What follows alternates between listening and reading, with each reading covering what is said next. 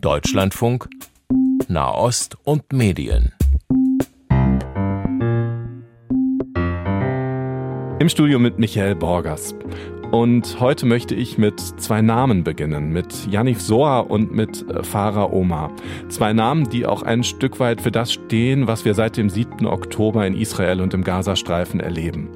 Yaniv Soa, das ist ein Fotograf, der für israelische Zeitungen gearbeitet hat, ein Journalist.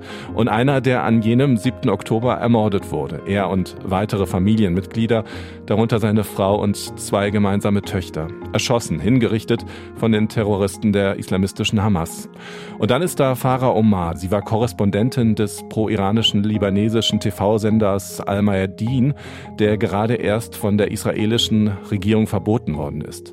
Und Omar kam, das gab diesen Dienstag ihr Arbeitgeber zunächst selbst bekannt, kurz nach einer Live-Schalte im Südlibanon ums Leben, bei einem israelischen Raketenangriff. Die Geschichten von beiden stehen auf der Webseite des Committee to Protect Journalists, des Komitee zum Schutz von Journalisten.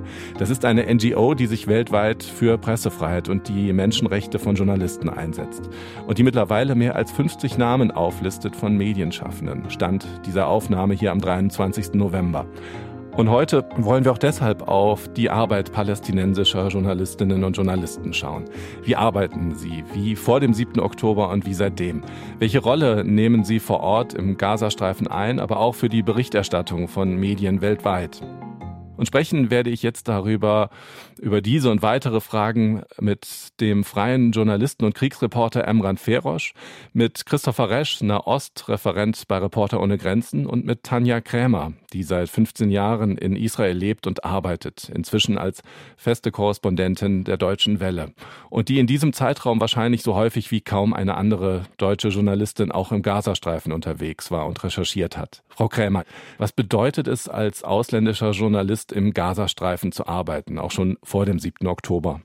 Also ich glaube, im Moment wissen wir erstmal gar nicht, wie es für uns weitergeht, als Journalisten in Gaza zu arbeiten. Äh, es ist ganz sicher erstmal wichtig zu sagen, dass wir momentan seit dem 7. Oktober gar nicht mehr nach Gaza hineinkommen. Israel hat nach dem 7. Oktober, den Terrorattacken äh, der Hamas, äh, die beiden Grenzübergänge geschlossen, die es mit Gaza hat. Der eine Grenzübergang Kerem Shalom, da gehen normalerweise nur die Waren durch. Und für uns war immer der Grenzübergang Eres ausschlaggebend. Der ist im Norden äh, des Gazastreifens. Der wurde wohl auch zum Teil zumindest die Infrastruktur zerstört äh, am 7. Oktober und natürlich jetzt auch während des Krieges, aber die aus politischen Gründen äh, natürlich auch äh, sind die Grenzübergänge erstmal geschlossen und wir kommen erstmal als ausländische Journalisten nicht hinein. Äh, die israelische Armee hat vor einigen Wochen damit begonnen, ausländische Journalisten sozusagen als embedded mit hineinzunehmen. Sie treffen da auch die Auswahl, wer damit reingeht, um zu zeigen, äh, was im Moment zumindest im Norden des Gazastreifens vor sich geht, natürlich mit der Armee zusammen. Und wir haben auch gar keinen Zugang in den Süden des Gazastreifens. Da kommt man momentan nur über Rafah, also über Ägypten hinein. Und äh, soweit ich es weiß, sind noch keine Journalisten von außerhalb nach Gaza gekommen. Aber auch schon vor dem 7. Oktober war es nicht ohne weiteres und einfach möglich, dort zu arbeiten. Das haben wir im Vorgespräch schon thematisiert. Sie haben da die Sponsorship-Methode angesprochen. Was genau hat es damit auf sich? Ja, Gaza war noch nie einfach in den letzten, sage ich mal, 15, 16 Jahren äh, seit 2007, aber auch schon vorher nicht, seit Hamas da auch damals die Macht dann übernommen hat und Israel sich auch weiter davon abgegrenzt hat, äh, dann auch natürlich weiterhin aber die Grenzen auch äh, kontrolliert. Vor dem 7. Oktober brauchte man einmal die Akkreditierung auf israelischer Seite und eine Akkreditierung von den Hamas-Behörden, um überhaupt hineinzukommen. Und da hat sich damals die Hamas Folgendes ausgedacht, dass sie sozusagen festlegen, es muss ein lokaler Mitarbeiter in Gaza diese Formulare, also diesen Antrag dafür stellen. Er ist dann sozusagen auch dafür zuständig, das, das abzuholen. Das wird dann geprüft. Der muss dann zum Grenzübergang kommen und muss dann sozusagen äh, seinen Journalisten da in Empfang nehmen. Wir haben ja auch Agenturen wie Reuters oder EP. Die haben natürlich da ein Büro, die haben viele Mitarbeiter da. Da ist es weniger formell eins zu eins, sondern da wird sozusagen, werden die Leute dann auch reingeholt und dann, dann erst kann man im Grunde in Gaza arbeiten. Das Modell hat natürlich seine, seine eigenen Probleme, weil wir immer darauf achten müssen, unser Kollege ist natürlich dann auch immer der Ansprechpartner für die äh, Autoritäten da in Gaza in dem Fall. Ja, ganz wichtige Kollegen haben wir in den vergangenen Wochen häufig gehört, den Begriff Stringer. Das sind diese Journalisten, die vor Ort dann auch, wenn ausländische Journalisten nicht vor Ort sind, teilweise recherchieren, äh, Informationen weitergeben. Das sind Menschen, die häufig keinen Namen bei uns hier im Westen haben. Vor einigen Wochen wurde dann doch einer dieser Namen in einem längeren Spiegelartikel bekannt, Roshdi Sarai. Das war jemand, der als Journalist im Gazastreifen gearbeitet hat und den der Spiegel engagieren wollte als Mitarbeiter. Und er wurde dann auch getötet bei einem Raketenangriff. Wie würden Sie die Zusammenarbeit mit diesen Menschen vor Ort beschreiben? Also ich würde sie beschreiben, äh, wir sind Kollegen und wir arbeiten zusammen. Ich glaube, das ist einfach das ganze Modell dieses Sponsorships ist erstmal grundsätzlich problematisch, weil für unsere Kollegen dort ist es natürlich auf der einen Seite auch Arbeit. Viele haben arbeiten natürlich auch noch für andere in Gaza und es ist für sie auch besser, natürlich oft für ausländische Medien überhaupt arbeiten zu können, weil da natürlich auch etwas mehr Einkommen da ist, aber auch etwas mehr, mehr Schutz für sie. Es gibt verschiedene Arten von Stringern, wie man sie jetzt nennen will. Es gibt einige nennen sie Fixer, es nennen andere Stringer, andere sind Producer. Einige sind äh, selbst, wie gesagt, Journalisten, arbeiten auch unabhängig äh, für andere Medien. Medien selbst und andere sind tatsächlich eher Menschen, die dann für uns Leute anrufen, äh, für die ausländischen Journalisten, da rede ich jetzt nicht nur über mich, sondern generell, was ich so mitbekomme, die ähm, Termine klar machen, die die Kontakte haben, die auch ein bisschen sagen, das wird gerade so diskutiert in Gaza, das ist eine wichtige Geschichte, da sollten wir mal drauf schauen. Also gibt es ganz unterschiedliche Arten von Zusammenarbeit, äh, was, was jemand machen kann. Und ich glaube, es kommt auch ein bisschen drauf an, sind es jetzt Leute, ausländische Journalisten, die zum Beispiel noch nie in Gaza waren, die brauchen natürlich viel, viel mehr Hilfe oder für die Leute, die schon sehr lange da sind, die immer wieder Gelegenheit hatten, nach Gaza zu kommen, die natürlich auch andere Referenzen haben, die sich ein bisschen mehr auskennen, die auch eigene Kontakte haben. Grundsätzlich ist das Problem, dass Leute, die natürlich dann auch sozusagen dafür verantwortlich sind, dass man diese Akkreditierung bekommt, die wiederum auch in einem Spannungsverhältnis stehen äh, zu Hamas. Weil wenn wir einen kritischen Bericht verfassen, wird es im Endeffekt dann wahrscheinlich einen Anruf bei denen geben und die sagen, was habt ihr da gemacht? Also das muss man auch ganz klar sagen und das ist keine einfache Situation für unsere Kollegen da. Ich spreche jetzt aber natürlich in der Zeit, vor dem Krieg. Und jetzt in dem Krieg ist es natürlich nochmal eine ganz andere Situation für Sie, weil da sprechen wir wahrscheinlich auch gleich noch drüber. Genau. Keine einfache Situation, da geben Sie mir das Stichwort. In der Rangliste für Pressefreiheit von Reporter ohne Grenzen belegen die palästinensischen Gebiete Rang 156 von 180. Also äh, sie liegen sehr weit hinten. Und an dieser Stelle hole ich mal Christopher Resch mit ins Gespräch. Er ist Nahostreferent bei Reporter ohne Grenzen. Wer trägt aus Ihrer Sicht, aus der Sicht Ihrer Organisation für diese schlechte Situation die Verantwortung? Gibt es da eine einfache Antwort auf diese Frage? Ich glaube nicht, dass es eine einfache Antwort auf diese Frage gibt. Wenn man jetzt mal bei der Rangliste der Pressefreiheit bleibt, die die aktuellen Situationen, die aktuellen Entwicklungen in Gazastreifen, von der Frau Krämer gerade berichtet hat, äh, noch nicht berücksichtigen kann. Ne? Das kommt dann erst im Frühjahr nächsten Jahres, die neue Rangliste. Ich bin mir sicher, dass sämtliche beteiligten Länder und Regionen da absinken werden, weil, und dann kommen wir wieder zurück zum Kern, eine unserer Kategorien, die wir erheben, ist einfach auch eine quantitative, in der wir die Zahl der Übergriffe zum Beispiel, aber auch die Zahl der Verletzten, Verwundeten und Getöteten messen. Ne? Und, und diese Sicherheitslage war immer schwierig. Es, Übergriffe auf Demonstrationen, es gab einfach ein hohes Maß von, von Gewalt, das sich immer auch gegen Journalisten und Journalistinnen richtete. Und gerade eben seit dem 7. Oktober ist, ist, es, ist es ganz anders. Ne? Also wir haben, und Sie haben eingangs, Herr Borgers, das Committee to Protect Journalists, das CPJ erwähnt, eine ähm, befreundete, wenn man so möchte, Pressefreiheitsorganisation, die wahnsinnig gute Arbeit auch macht, mit der wir uns nicht messen, das sind Kollegen, ne? aber die, wir haben ähnliche Zahlen und das CPJ sagt, seit 30 Jahren hat noch nie äh, ein Krieg das Leben so vieler Medienschaffender gefordert das würde ich unterschreiben. Also noch nie hat ein Krieg äh, im 21. Jahrhundert so gefährlich begonnen für, für Medienschaffende.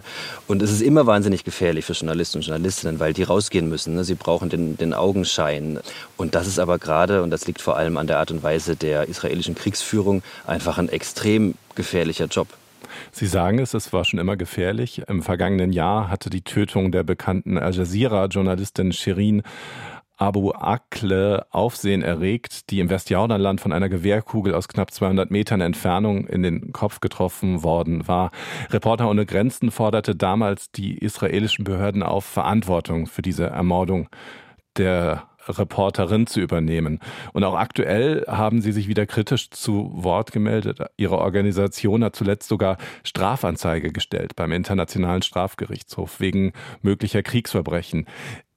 Ich frage jetzt mal einfach, ist das angesichts der gesamten Situation nicht auch ein etwas zynisches Signal von Reporter ohne Grenzen? Israel erlebt ja nicht erst seit dem 7. Oktober Terrorangriffe aus dem Gazastreifen und muss sich dagegen zur Wehr setzen. Welche Rolle spielt bei einem solchen Schritt, also Strafanzeige zu stellen, dieses gesamte Bild, von dem ich hier spreche? Also die Tatsache, dass Israel gerade einen Verteidigungskrieg begonnen hat nach einem Terroranschlag mit kaum vorstellbaren Verbrechen. Ja, Sie haben vollkommen recht, dass alles, was gerade geschieht, in einem Kontext geschieht. Ne? Und dieser Kontext hat wieder eine Vorgeschichte. Und diese Vorgeschichte Geschichte hat einen anderen Kontext.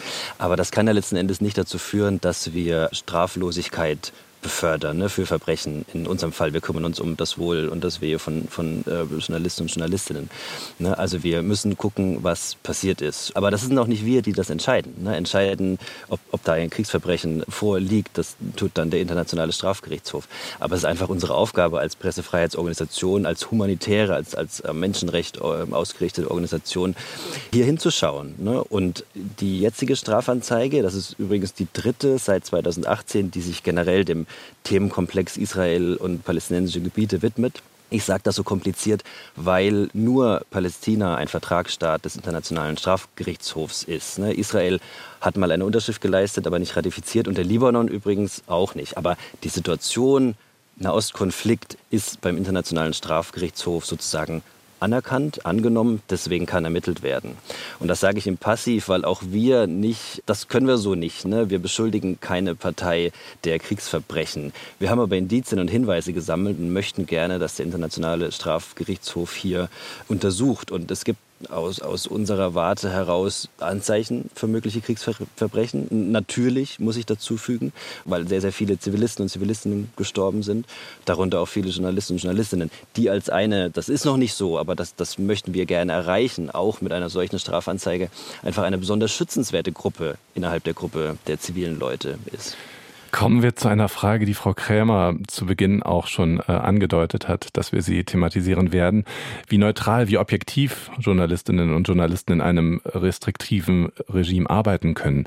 Emran Ferosch, wir erreichen Sie jetzt in Deutschland. Sie recherchieren aber auch regelmäßig in Afghanistan und haben dort, das schreiben Sie in einem aktuellen Kommentar für die Redaktion von Übermedien, dort auch bereits mit schwer bewaffneten Taliban-Kämpfern Tee getrunken.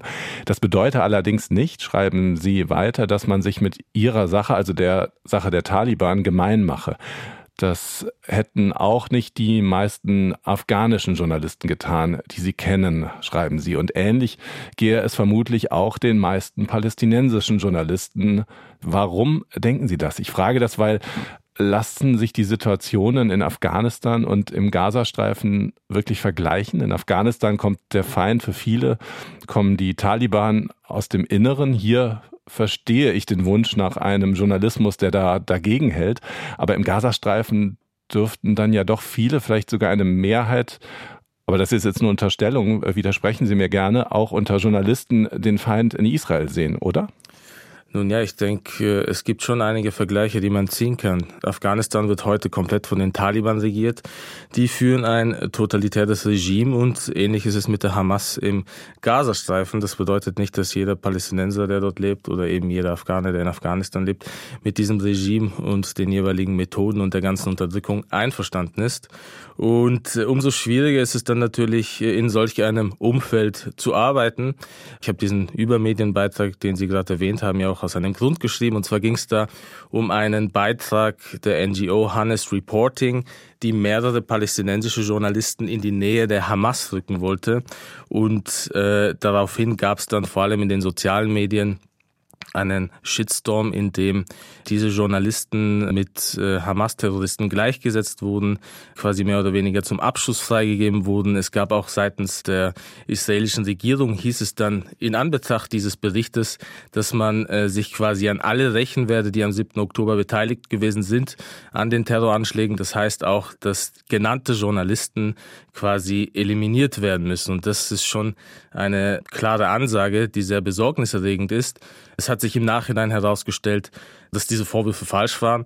Die betroffenen Medien, New York Times, CNN, Reuters, Associated Press, die haben sich alle gemeldet. Vor allem die New York Times hat auch ein sehr kritisches Statement verfasst und veröffentlicht. Und ich habe vieles da verstanden, weil ich einfach eben, wie Sie vorhin erwähnt haben, viele dieser Situationen kenne, wenn man mit solchen Leuten sitzt, wenn man mit ihnen zu tun hat. Und manchmal muss man vielleicht eine gewisse Nähe vorspielen, um irgendwie einfach zurechtzukommen, weil am Ende des Tages bin ich der Typ, der einen Notizblock, sein Smartphone und einen Stift dabei hat und der Typ gegenüber, der hat halt eine Kalaschnikow und ich will ja auch lebend rauskommen. In diesem Fall, den Sie jetzt angesprochen haben von der NGO, hat sich jetzt vieles im Nachhinein nicht in der Form bewahrheitet. Die Liste, die ich eben angesprochen habe, diese traurige Liste, ich glaube aktuell sind es 53 Menschen stehen auf dieser Liste von getöteten Journalistinnen und Journalisten. Da stehen immer kurze Hinweise auf die Arbeit dieser Menschen drin und da stehen auch ganz häufig Hinweise auf die Arbeit, die Zusammenarbeit, die Zuarbeit für Hamas-nahe Medienoutlets. Das sind die, die diese Medien bespielen. Und dann haben wir die Journalisten, die vor Ort auch für ausländische Medien arbeiten. Ist es nicht auch deshalb grundsätzlich äh, schwer, was denken Sie, Herr Ferosch, für ausländische Medien, sich auf diese Informationen, die aus dem Gazastreifen kommen, zu verlassen? Ja, schauen Sie, die Menschen, die dort leben, Journalisten, Journalistinnen, die dort arbeiten, denen geht es ja auch ums Überleben. Die haben ihre Familien, die müssen Geld verdienen. So wie es die Kollegin auch vorhin erwähnt hat, überschneidet sich da vieles. Man macht äh, mal was für lokale Medien, dann hofft man natürlich auf äh, internationale Zusammenarbeit, die dann irgendwie gleichzeitig stattfindet. Und da überlappt sich einfach vieles. Und ich denke, ja, diese Realitäten, die sind da und viele, die das von hier aus kritisieren, die kennen das gar nicht, die wissen gar nicht, wie das ist, in so einem Umfeld zu arbeiten. Und dann muss man sich natürlich auch gleichzeitig die Frage stellen, was ist überhaupt ein Hamas-nahes Medium? Oder auch, was Sie am Anfang erwähnt hatten, mit Al-Maidin aus, aus dem Libanon, dem eine Nähe zu Hisbollah und Iran unterstellt wird, die meiner Meinung nach auch nicht falsch ist. Es gab auch viel Pro-Assad-Propaganda von Al-Maidin im Kontext des Syrienkrieges, um kurz darauf hinzuweisen. Das stimmt alles, aber ist es dann in Ordnung, wenn man Menschen, die äh, für diese Medien arbeiten, wenn diese getötet werden, wenn man die zum Abschluss freigibt oder wenn man sogar nach deren Tötung, wie also die, die Journalistin, die getötet wurde, die Sie vorhin äh, anfangs erwähnt haben, die hat für diesen Sender gearbeitet. Ist es in Ordnung, dass sie dann getötet wird? Ich denke nicht und ich finde es umso skandalöser, dass man dann zum Beispiel in Deutschland einen bekannten Bildjournalisten hat, der dann auf X, was früher Twitter hieß, das irgendwie auch noch zelebriert und sagt, Moment, ich dachte erst, da wurden Journalisten getötet. Nein, das sind alles Al-Maidin-Propagandisten. Deshalb ist das Ganze gar nicht so schlimm. Das sind quasi auch Terroristen. Also es gibt tatsächlich die, die für, wie wir sagen, affiliierte Medien arbeiten. Und es gibt aber auch die, die selber äh, jahrelang auch unter den Bedingungen, unter denen sie da gearbeitet haben in Gaza, auch gelitten haben. Es waren auch nicht wenige, die wirklich auch viele Probleme hatten mit, mit Hamas. Also das muss man auch noch mal sagen. Es gibt viele Kollegen auch, die ihren eigenen Kopf haben und die einfach Journalisten sind und sich auch nicht äh, vereinnahmen lassen wollen. Aber es ist wahnsinnig schwierig, wenn man dann in einem Gebiet auch ist, wo man einfach sehen muss, äh, an welche Grenzen kommt man da. Das würde ich gerne auch noch mal sagen, weil das ist, glaube ich, auch nicht so ganz klar, wenn man in Gaza lebt das ist ja ein sehr geschlossener Raum gewesen in den letzten 15, 16 Jahren. Und wir haben immer wieder auch davon gehört, dass äh, Journalisten, die zum Beispiel jetzt für die Agenturen arbeiten, wie Reuters oder AP, es war gar nicht so einfach für die, auch mal ein Visum zu bekommen, nach, äh, um zum Beispiel ihre Headquarters in Jerusalem besuchen zu können, überhaupt mal aus Gaza rauszukommen. Also da ist ja noch viel, viel mehr, auch was man äh, auch dann erzählen muss.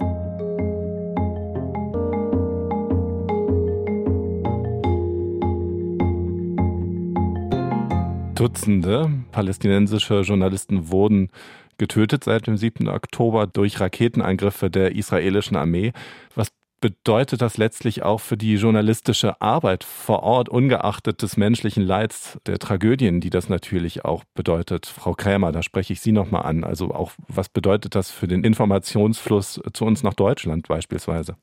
Was ich so von äh, den Kollegen, mit denen ich noch jetzt Kontakt habe, deren Situation im Moment ist, es ist einmal diese Gefahr natürlich, Sie sehen ja auch, dass andere Kollegen getötet werden. Es ist auch einfach, mir hat jemand gesagt, ich bin jetzt seit sechs Wochen unterwegs. Ich bin irgendwo, meine Familie ist da, ich muss mich um die sorgen. Ich selber haben keinen richtigen Dach über dem Kopf. Es war auch so Sachen wie, ich habe mich seit drei Wochen nicht mehr richtig äh, duschen können. Das sind auch nur Menschen, ja. Journalisten sind in dem Fall auch nur Menschen, die da arbeiten müssen mit all dem Druck, der da im Moment ist. Keiner weiß so recht, auch wann das aufhört. Einige haben wahrscheinlich ihr Zuhause auch verloren im Norden Gazas. Viele sind ja eigentlich eher so in Gaza-Stadt angesiedelt und machen trotzdem noch ihren Job, auch unter schwierigsten Bedingungen, weil es ist auch gar nicht so einfach, Sachen rauszukriegen. Also wenn man jetzt nicht gerade einem größeren Büro angehört, weiß man nicht so genau, okay, äh, manchmal sind die Telefonleitungen nicht da, dann ist das Internet sehr schwach. Also das sind alles Probleme, mit denen Leute da zu kämpfen haben.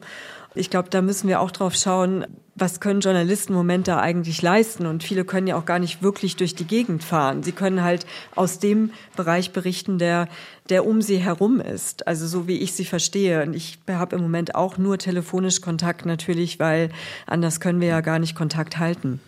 Ja, es ist wirklich, wirklich essentiell für uns, dass wir verstehen, wie die Leute gerade vor allem im Gazastreifen arbeiten. Ne? Und letzten Endes diese NGO Honest Reporting, die da diesen kritischen Bericht, Herr Ferdos hat davon gesprochen vorhin, veröffentlicht hat ne? und die Frage gestellt hat, okay, ist es denn statthaft, dass Journalisten und Journalistinnen da äh, Hamas begleiten oder am 7. Oktober schnell vor Ort waren?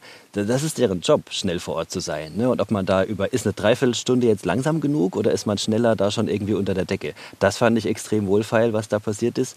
Freue mich aber wirklich sehr, dass die Medienberichterstattung hierzulande sich dann beruhigt hat dazu. Aber trotzdem, the damage is done. Ne? Also wenn berichtet wird, die Glaubwürdigkeit des Journalismus ist eh äh, bedroht, denke ich. Und gerade im, im Bezug auf den Nahostkonflikt irgendwie noch mehr. Und da hat diese Berichterstattung im Bärendienst erwiesen. Ne? Also ich freue mich, wie gesagt, dass das abgeklungen ist, aber ich hätte mir gewünscht, dass man da, da vielleicht gleich kritisch berichtet ne, und auch gleich recherchiert, ohne diesen Bericht, das ist nämlich tatsächlich passiert, mit seinem Inhalt manchmal eins zu eins zu übernehmen. Herr Resch, auch in anderen kriegerischen Auseinandersetzungen stehen Medienschaffende unter Druck, werden angegriffen, werden getötet, beispielsweise zuletzt in Russlands Angriffskrieg gegen die Ukraine. Was unterscheidet aus Ihrer Sicht die Situation in der Ost, auch wenn wir über das Thema Hilfe von außen sprechen? Äh, ja, also für gewöhnlich, was wir bei Reporter ohne Grenzen tun, unsere Nothilfeabteilung bringt zum Beispiel Schutzwesten in kriegerische Gebiete, in Konfliktgebiete und so weiter. Das haben wir relativ zeitig nach dem russischen Angriffskrieg, dem, dem neuen sozusagen, Anfang 2022 gemacht. Erst nach Lviv in ein Zentrum für Pressefreiheit und später dann auch nach Kiew.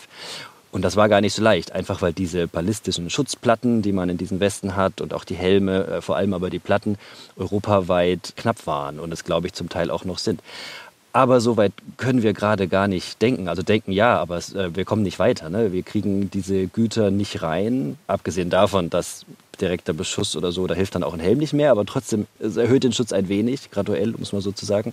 Ähm, aber wir kriegen diese Güter nicht rein, weil das Dual-Use-Güter sind, also Güter, die man auch tendenziell als passive Kriegswaffe einsetzen kann. Und die bekommen wir nicht über den, den Grenzübergang im Süden Rafah.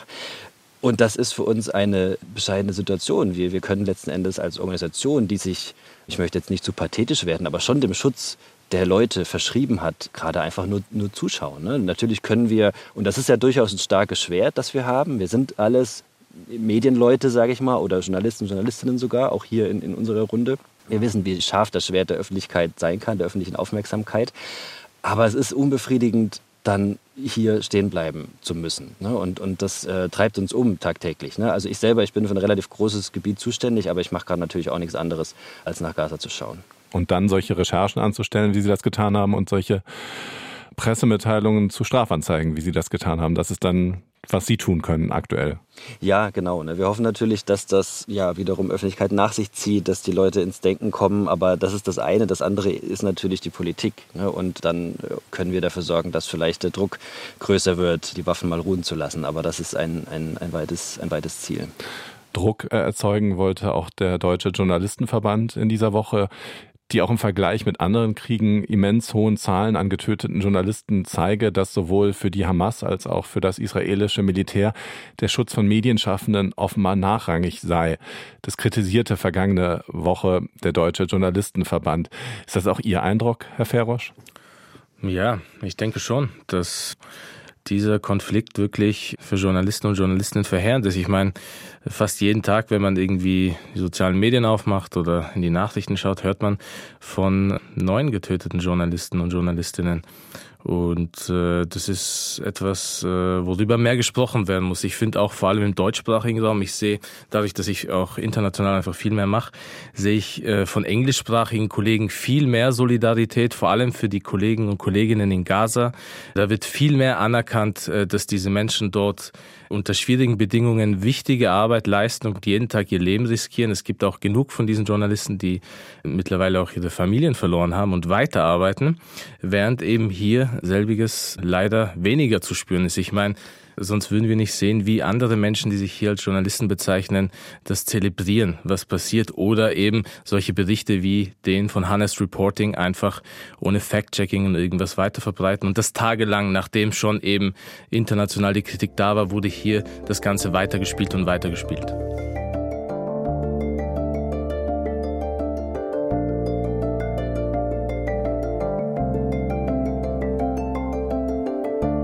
Angesichts des Themas, angesichts der Lage, die wir hier in den vergangenen Minuten besprochen haben, ist es grundsätzlich, finde ich, schwer, ein positives Ende zu finden. Dennoch frage ich mal in die Runde, gibt es etwas, das uns Hoffnung machen könnte, dass sich die Situation für Journalismus, für Journalisten ganz konkret in der Region bessern wird, Frau Krämer?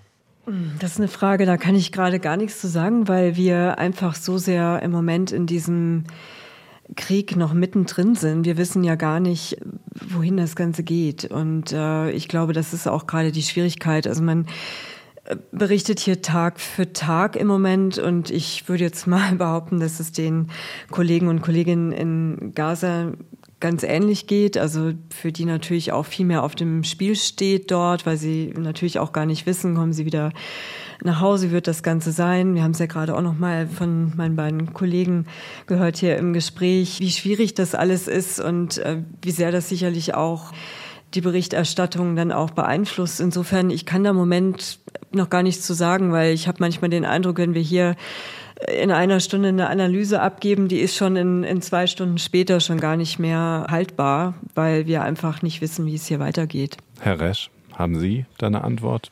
Ich habe auf jeden Fall leise für mich genickt ne, und, und auch keine große Lösung, ne, weil wir möchten natürlich, und ich glaube, da sind wir uns alle einig, dass berichtet wird, vielmehr noch berichtet werden kann, ne, weil wir können auch nicht zulassen, dass da irgend so eine Art mediales schwarzes Loch entsteht, ne, weil wenn, wenn, wenn das Auge sozusagen, ich tendiere heute anscheinend zum Pathetischen, aber wenn das Auge der Öffentlichkeit nicht mehr hinguckt, dann ist es dunkel. Und der Dunkelheit, das wissen wir alle, da geschehen erst recht die Menschenrechtsverbrechen.